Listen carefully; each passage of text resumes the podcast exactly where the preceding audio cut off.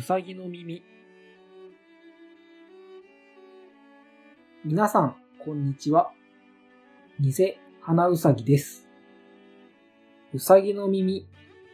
第13回目。この番組は、小耳に挟んだ話や、聞きかじった話などを、鼻高々に話していく番組です。今回は、昨日何食べた？という漫画について話していきたいと思います。昨日何食べたについて興味がある方もそうでない方もお付き合いのほどよろしくお願いいたします。さて、昨日何食べたなんですが、これは吉永文さんという方が書かれた漫画なんですが、2007年から現在もモーニングという雑誌で連載されていて、単行本は現在16巻まで出版されている漫画になります。どのような内容の漫画かというと、几帳面な弁護士と人当たりのいい美容師の男性2人が 2LDK のアパートで暮らす日々の中の食生活を描いた作品になります。ちなみに、この二人なんですが、ゲイのカップルという設定なので、ゲイが抱える諸事情なども作中では描かれています。ただ、際どい描写は全くないので、料理漫画として見ることができるのではないかなと思います。そして、キャッチフレーズは 2LDK、男2人暮らし、食費2万5千円。というのが最初のキャッチフレーズだったんですが、現在は食費がアップして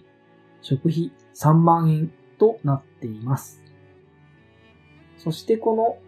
昨日何食べたの主な登場人物なんですが、まずは弁護士の家計四郎、通称シロさんですね。なので、以降は僕もシロさんと呼んでいこうかと思うんですが、シロさんは連載当初43歳だったんですが、現在は52歳という設定になっています。そして、一人っ子で、柔和なお父さんと色々気にかけてくれるお母さんがいます。そして、毎日家計簿をつけたり、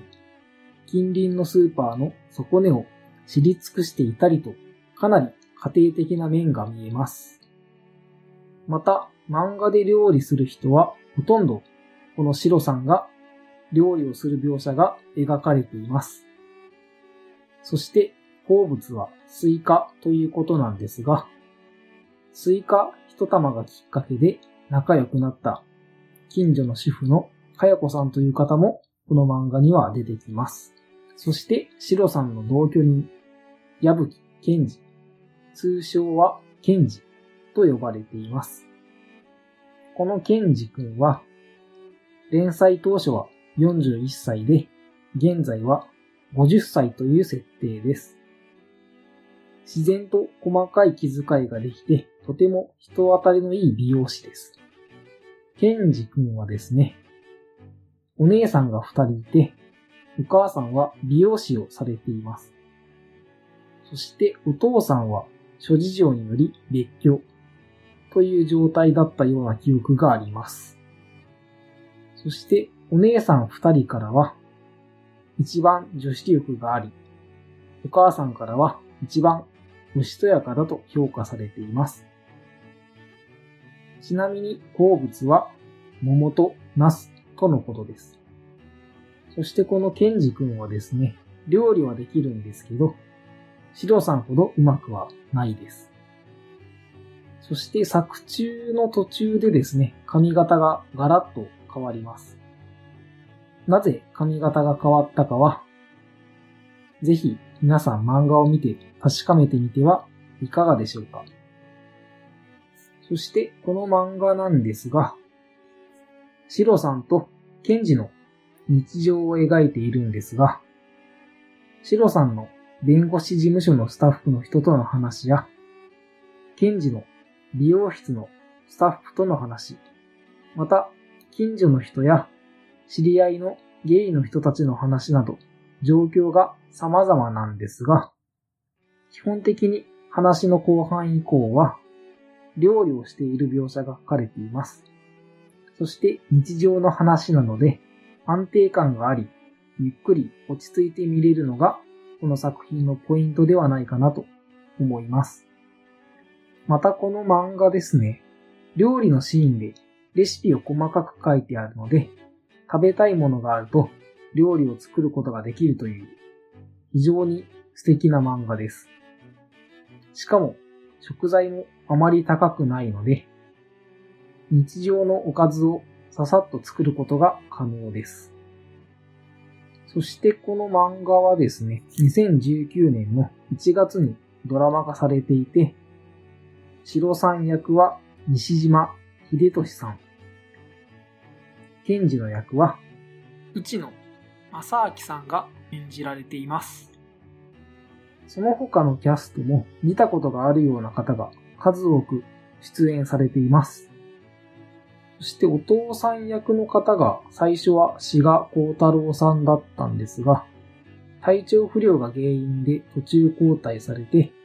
終盤からは田山良生さんという方がお父さんを演じられています。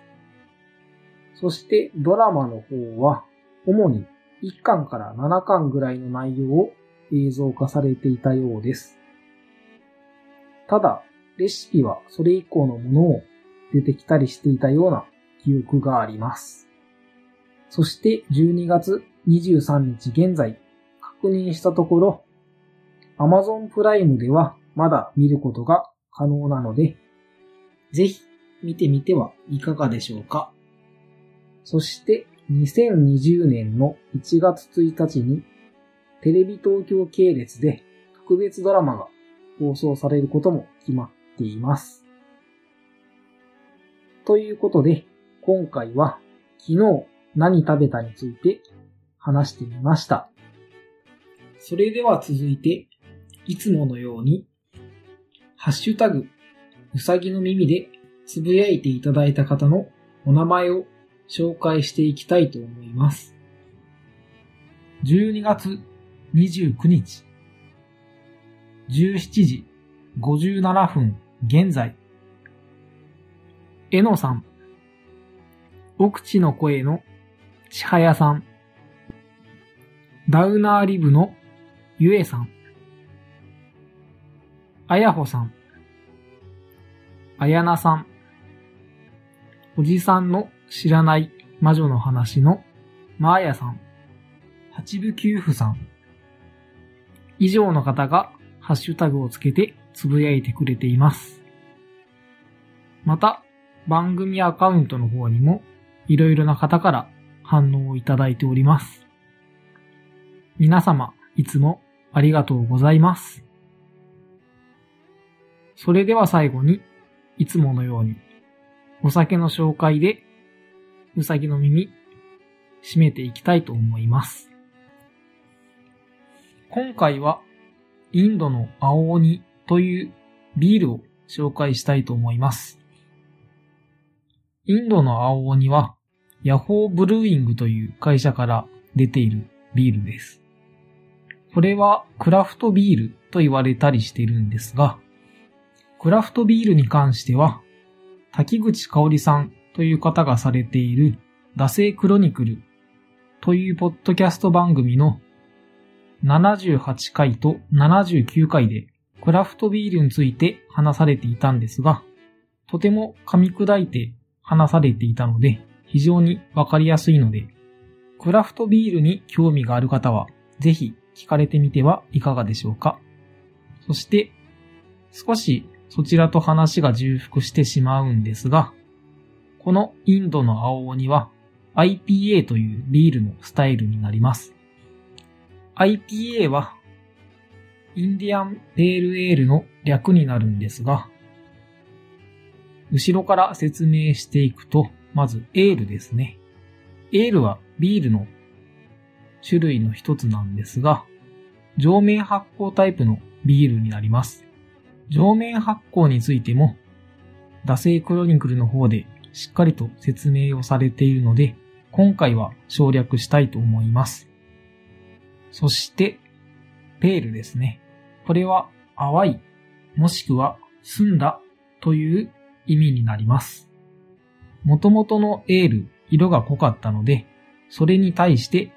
淡い、もしくは澄んだという意味でペールエールとなっています。ただ、一般的な朝日とかキリンとかのビールに比べると、ペールエールでも色はどちらかというと濃いめになります。そして、インディアンということなんですが、これはイギリスがインドを植民地化していた時に、イギリスからインドまで運んでいたため、それでインディアンとついて、インディアンペールエールという名前のビールができています。そしてこのビールなんですが、先ほども言ったように、イギリスからインドへビールを運ぶときに、ビールが腐らないように大量にホップを入れたことによってできたビールとされています。ホップを大量に入れているので、他のタイプのビールよりはしっかりとホップの香りと苦味を感じることができます。また、だいたいビールは5%ぐらいのものが多いんですが、IPA に関しては7%ぐらいのものが多いので、他のビールに比べると若干度数が高くなっているのも、この IPA の特徴ではないかなと思います。そして、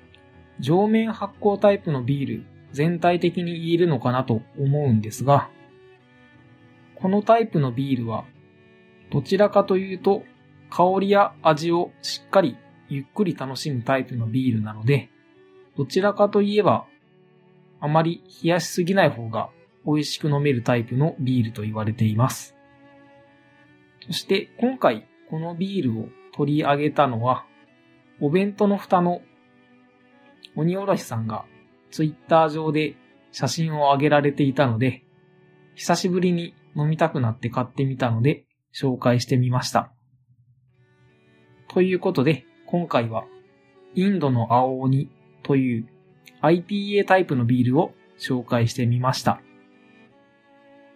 ということで、うさぎの耳、今回は以上となります。